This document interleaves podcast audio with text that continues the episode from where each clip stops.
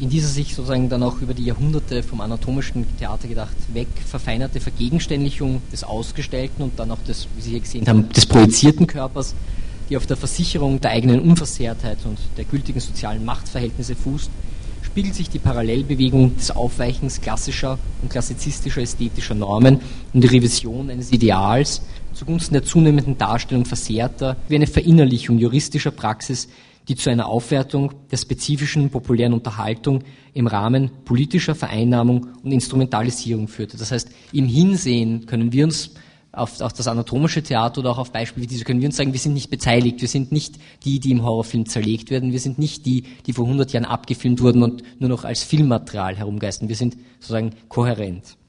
Wenngleich die, politische die politischen Vorzeichen nicht immer deutlich sichtbar sind, bleiben sie doch prägend für die jeweilige Ausgestaltung des Unterhaltungsangebots und die Verschiebung von der Präsentation zur Repräsentation. Also es sind nicht mehr die Körper, die wirklich wir Ihnen hier zeigen, sondern wir zeigen Ihnen das Filmbeispiel. Dass sich dabei abseits wissenschaftlicher und ethischer Bedingungen beim Umgang mit toten Körpern im öffentlich profanen Raum etwas wie ein, ich möchte fast sagen, militärischer Blick ausbildet, der sich auf die Parallelentwicklung von optischer Sichtbarkeit und kriegerischer Treffsicherheit gründet, blieb dabei, wie sich in späteren Jahren noch gezeigt hat, einfach unvermeidlich. Dieser vernutzende, dieser mortifizierende Blick, der den Sehenden einbindet, ohne den bedrohenden Blick zurückzuwerfen, ist die verführerischste, weil perfekteste Bestätigung omnipräsenter, panoptischer Fassungsmacht über das, was wir gemeinhin nicht sehen können. Geister können also nicht nur gesehen, sie können auch, sondern auch kontrolliert und inszenatorisch eingerichtet werden. Schalten Sie mal die Nachrichten ein, das ist das beste Beispiel dafür. Der Körper ist sozusagen aber nicht nur medizinisch interessant, er bleibt einfach so auch ein, ein filmisches Objekt. Und es ist nicht immer der Körper selbst, der abseits von Symptomen spricht. Er ist redend durch, unter anderem eben auch Filme, durch Texte, die mal mehr, mal weniger deutliche Auskünfte erteilen. Das Reden, das Schreiben und das Schreien, denn ohne das geht es beim Körper eher selten ab, ist nicht allein auf die biologischen Elemente beschränkt, vielmehr ist, darauf aufbauend, die Verbindung mit kulturellen Kontexten von Bedeutung. Der Körper ganz allgemein und der Leib, also das Lebendige schlechthin, dienen mal als Punkt, mal als Schnittfläche, in der sich Wissen, Macht und Sprache kreuzen. Durch ihr beständiges, eine Art schneidiges Drängen wird der, Körpers, der Korpus in Teile zergliedert und diesen fokussierten Elementen wird eine neue, höhere Bedeutung zugewiesen. Das Körperliche, die Körperlichkeiten und sozusagen physischen Befindlichkeiten, die mit der verpönten Zerlegung verkoppelte Verselbstständigung mancher Teile ist keineswegs ein Unkenntlichmachen, sondern vielmehr eine Zusatzhandlung, eine Geste der Verdeutlichung des Hervorstreichs. Das heißt, das Sehen ist sozusagen eine Schärfung, eine Zuspitzung, immer dann, wenn Körper zerteilt und sozusagen fokussiert wird. Es geht bis zum modernen Theater, Tanztheater. Denken Sie an Maya Daren, die dann im Rahmen von Tanztheateraufführungen eine Hand oder ein Bein nur noch sozusagen herausnimmt im Rahmen einer Projektion. Dann ist es wirklich eine Zuspitzung. Es ist nicht nur eine Zergliederung, sondern es ist ein Hinweisen. Diese filmische Präsentation des Körpers ist sozusagen allgegenwärtig. Sie haben das im frühen Kino gesehen. All diese Beispiele sind voll sozusagen von Körpern. Trotz der medizinischen Wurzeln, und das hat das Kino sozusagen in seiner Beschäftigung mit dem Körper, ist es problematisch. Problematisch ist es, und hier nehme ich sozusagen das dritte Phänomen, die Psychoanalyse ran, vor allem auch für Freud. Freud äh, sozusagen war für, für für Film nie sozusagen leidenschaftlich begeistert. Das Kino, wie er es auf seinen Reisen in die Vereinigten Staaten, auch nach Italien kennenlernte, genügten seinen Ansprüchen zur Verhandlung sensibler Thematiken aber nicht. Das schon erwähnte Kino der Attraktionen und das beginnende verbürgerlichte Kino schien ihm denkbar ungeeignet zur ernsthaften Auseinandersetzung und Illustration seiner mit prekären Aspekten des privaten und gesellschaftlichen hantierenden Ansätze. Aus dieser skeptischen Haltung retrospektiv aber eine generelle Bildfeindlichkeit Freuds herauslesen zu wollen, wäre aber doch etwas zu kurz gegriffen. Das ist lang passiert. Ja. Es war für ihn die bildliche Darstellung eines Traums, einer Idee oder einer Emotion weniger wertvoll als die analytische Interpretation desselben. Nichtsdestotrotz sind Bilder und Bewegungen immer wieder Referenzpunkte seiner Ausführungen.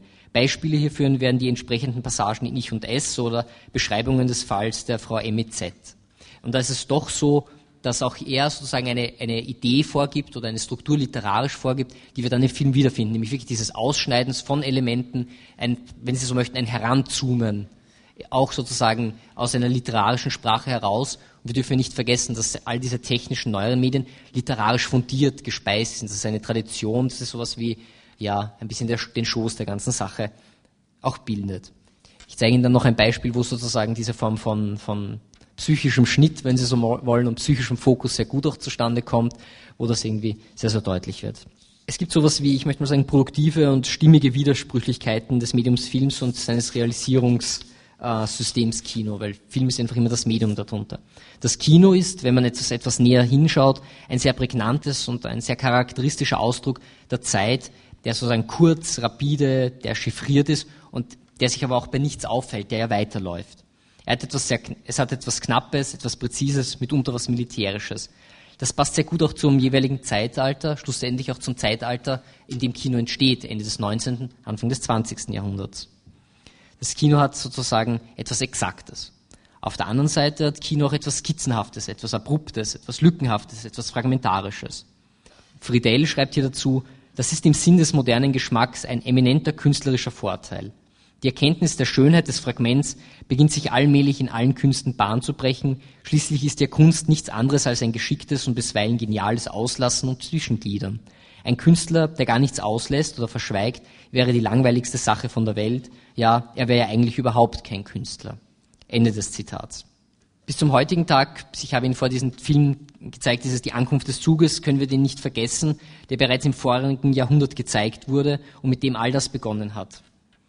Ähm, Tarkovsky, Alexander Tarkovsky, der ähm, Regisseur, beschreibt diesen Film in, einem, in seinem Buch ähm, über die Zeit sehr, sehr genau und sagt dann auch, dass hier sozusagen ein neues Prinzip, ästhetisches Prinzip des Hinschauens und des Durchschauens und des Durchschauens, wenn Sie so möchten, entstanden ist. Er schreibt hier, dieses Prinzip, dieses ästhetische Prinzip besteht darin, dass der Mensch zum ersten Mal in der Geschichte der Kunst und Kultur eine Möglichkeit gefunden hatte, die Zeit unmittelbar festzuhalten und sich diese zugleich so oft wieder reproduzieren zu können, als ihr zu ihr zurückzukehren, wem das in den Sinn kommt. Wir können das immer und immer wieder sehen. Der Mensch erhielt damit eine Matrix der realen Zeit.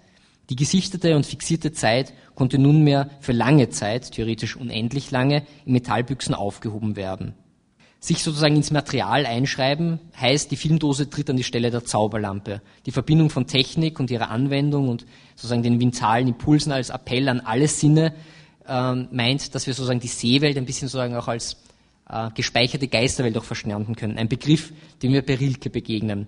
Und er schreibt den Brief an einen jungen Dichter, wir müssen unser Dasein so weit, dass es irgend geht, annehmen. Alles, auch das Unerhörte, muss darin möglich sein. Das ist im Grunde der einzige Mut, den man von uns verlangt. Mutig zu sein zu dem seltsamsten, wunderlichsten und unaufklärbarsten, das uns begegnen kann. Dass die Menschen in diesem Sinne feige waren, hat dem Leben unendlichen Schaden getan.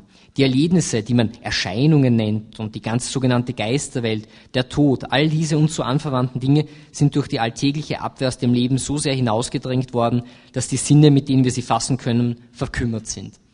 Die drei beschriebenen Phänomene sind jetzt sozusagen Appelle, diese Sinne sozusagen zu beleben. Und zum Abschluss möchte ich Ihnen ein Beispiel aus einem österreichischen Stummfilm zeigen, Orlax Hände, im weitesten Sinne der, einer der ersten österreichischen Horrorfilme von 1925, 26. Und hier haben wir sozusagen einen Versehrten, der einen Geist zu sehen bekommt, wie sich dann auch später herausstellt, der projiziert wurde, ist ein, eine Idee des Kinos. Das heißt, der Schurke, der ihn sozusagen jetzt hinters Licht führt, im wahrsten Sinne des Kinowortes Licht, ähm, benutzt das Kino, um ähm, einen Geist erscheinen zu lassen. Und das ist vielleicht irgendwie einer der schönsten und deutlichsten Appelle, den das Kino uns dahingehend bietet. Hier sehen Sie den Protagonisten und jetzt kommt dann sozusagen das Auftauchen des Geistes. Hier fallen sozusagen Kino, die Vorstellungen, sozusagen, also das, was unbewusst ist und befürchtet ist und sozusagen die Idee der, der Projektion fallen hier zusammen. Dankeschön.